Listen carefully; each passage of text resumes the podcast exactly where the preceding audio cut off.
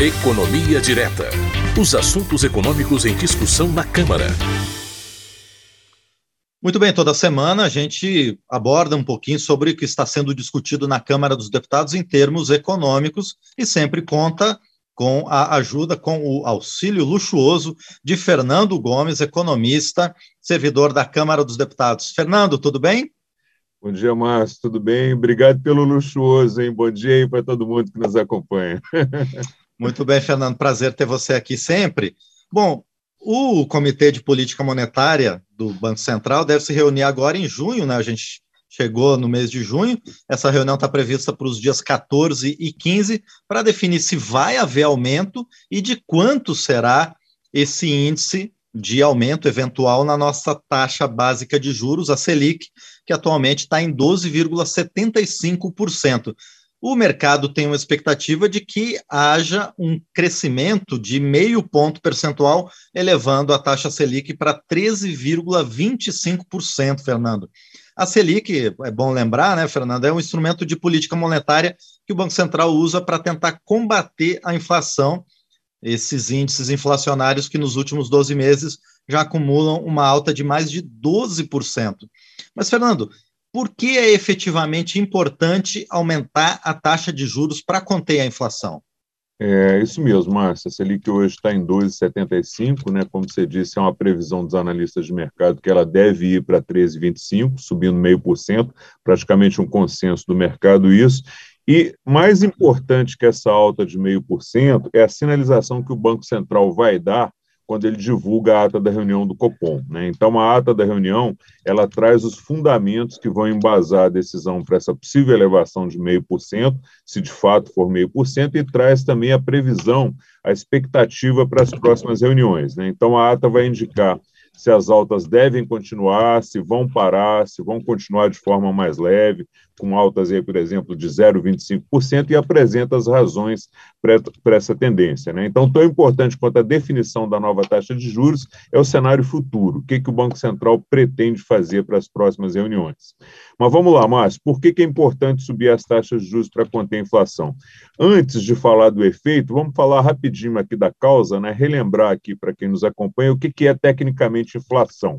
Inflação é uma alta generalizada dos preços né, que ocorre por um período maior de tempo.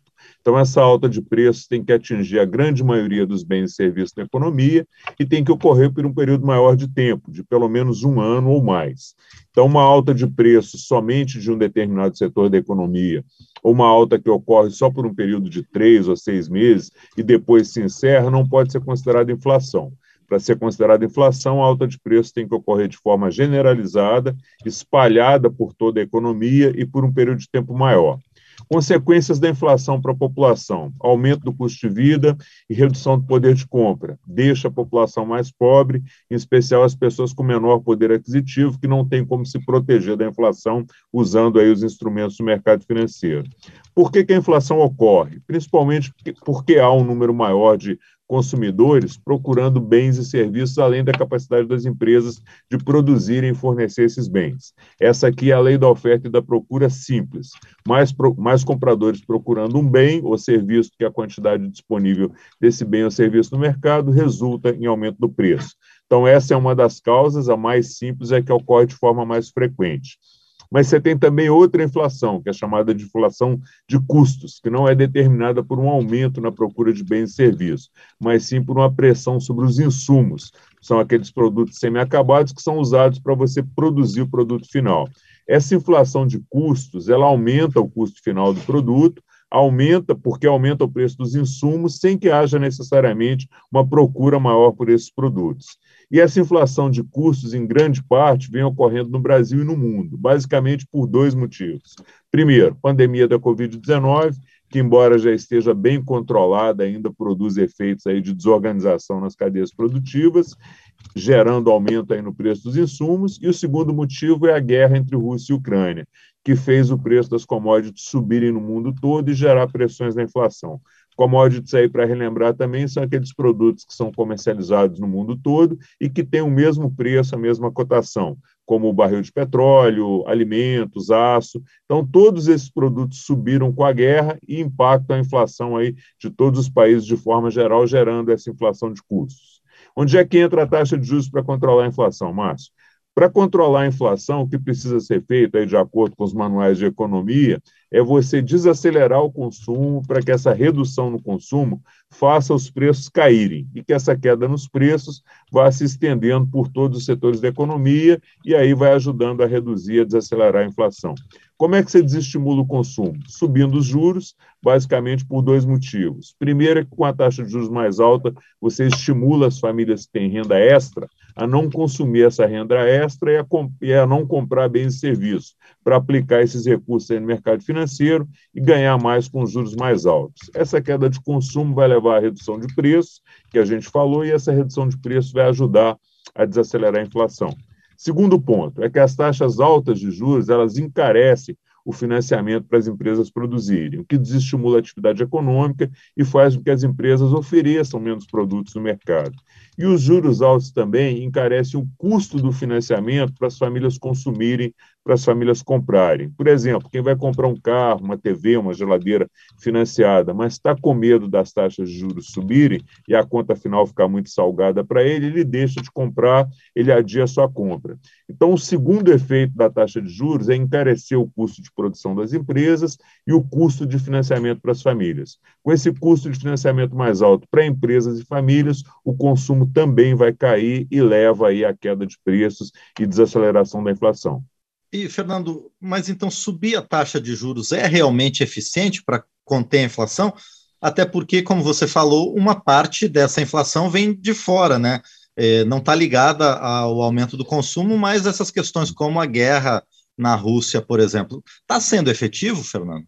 Pois é, Márcio. É, economia não é a ciência exata, né? E às vezes você tem pontos de vista que são divergentes e que são muito bem embasados sobre a mesma questão, né? É, o que a gente pode dizer é que quando a inflação é decorrente de um aumento no consumo, quando a economia está aquecida, quando as pessoas estão comprando e há uma pressão sobre, o preço, sobre os preços por aumento no consumo, é, há um razoável consenso que subir as taxas de juros vai ser eficiente para reduzir esse tipo de inflação. Só que no mundo real, os mesmos problemas se misturam, né? eles ocorrem ao mesmo tempo. Você não tem na vida real só um tipo de inflação ocorrendo. Você tem diferentes tipos de inflação que ocorrem ao mesmo tempo, né? Você tem a inflação gerada pelo aumento do consumo e a inflação de custos que a gente comentou. E existem outros tipos de inflação também, inflação estrutural, inflação inercial, mas aqui a gente fica só com essas duas para facilitar, que é a inflação por aumento da demanda e a inflação de custos. Então, esse consenso, esse razoável consenso que tem em relação à inflação causada por aumento na demanda, ele não ocorre quando se trata da inflação de custos. Então, aqui você tem uma parcela de economistas que defendem que o remédio a ser aplicado para a inflação de custos também seria seguir subindo os juros. E você tem uma outra parte de economistas que defendem que, nesse caso da inflação de custos, não adianta subir os juros, porque não se trata de, tentar, de se tentar desestimular o consumo via aumento dos juros. Então, essa inflação de custos, em boa parte, ela é importada de fora, como a gente disse, né? e os movimentos nos juros aqui dentro têm muito pouca influência direta sobre o preço desses bens. Vamos pegar aqui como exemplo o preço do petróleo no mercado internacional, que determina a formação do preço dos combustíveis aqui, que impactam praticamente toda a nossa inflação, porque a maioria dos bens produzidos e vendidos no Brasil são transportados por rodovia e usam óleo diesel, usam é, combustível, né? Então, é, adianta subir os juros aqui no Brasil para baixar o, o preço do petróleo no mercado internacional? Não, não adianta. Adianta subir os juros aqui para baixar o preço do trigo no mercado internacional? Não, não adianta.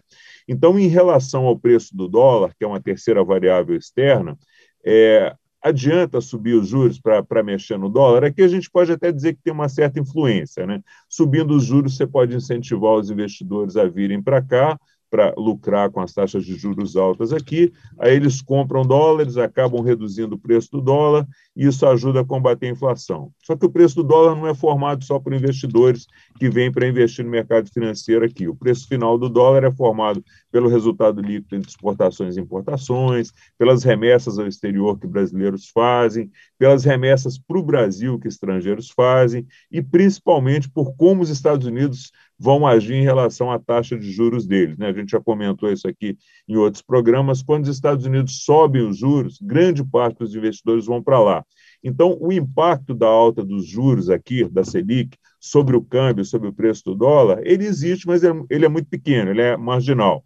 Então, há um embasamento muito bom em se dizer, em se defender que subir os juros não ajuda muito a desacelerar, a reduzir a inflação de custos. Só que a inflação de custos não ocorre sozinha, ela ocorre junto com a inflação por demanda e com outros tipos de inflação também. E aí o Banco Central tem optado por aplicar o mesmo remédio, que é o único que ele, Banco Central, tem, que é subir os juros aí. É, e por fim, Márcio, só para lembrar um outro ponto onde há um, aí sim a gente tem um consenso entre a maioria dos economistas.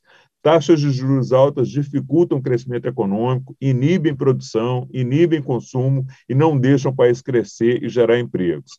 Então, quanto antes a Selic entrar, entrar em trajetória de queda, melhor é para o país, melhor para a economia, melhor para todo mundo. Agora, quando é que o Banco Central vai iniciar esse movimento de mudança no rumo da política monetária?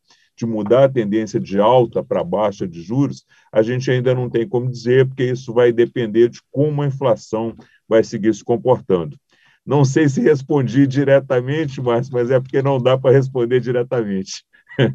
Pois é, exatamente. E é uma preocupação que todo o país tem, tem levantado. A gente lembra que, para quem está nos ouvindo ao vivo, Nessa quarta-feira, várias comissões da Câmara dos Deputados e também uma comissão geral vão tratar de vários temas econômicos justamente sobre isso, para tentar encontrar um caminho para que o Brasil saia dessa, dessa situação em que pese né, todas essas questões internacionais que estão sendo colocadas aqui no, no cenário macroeconômico.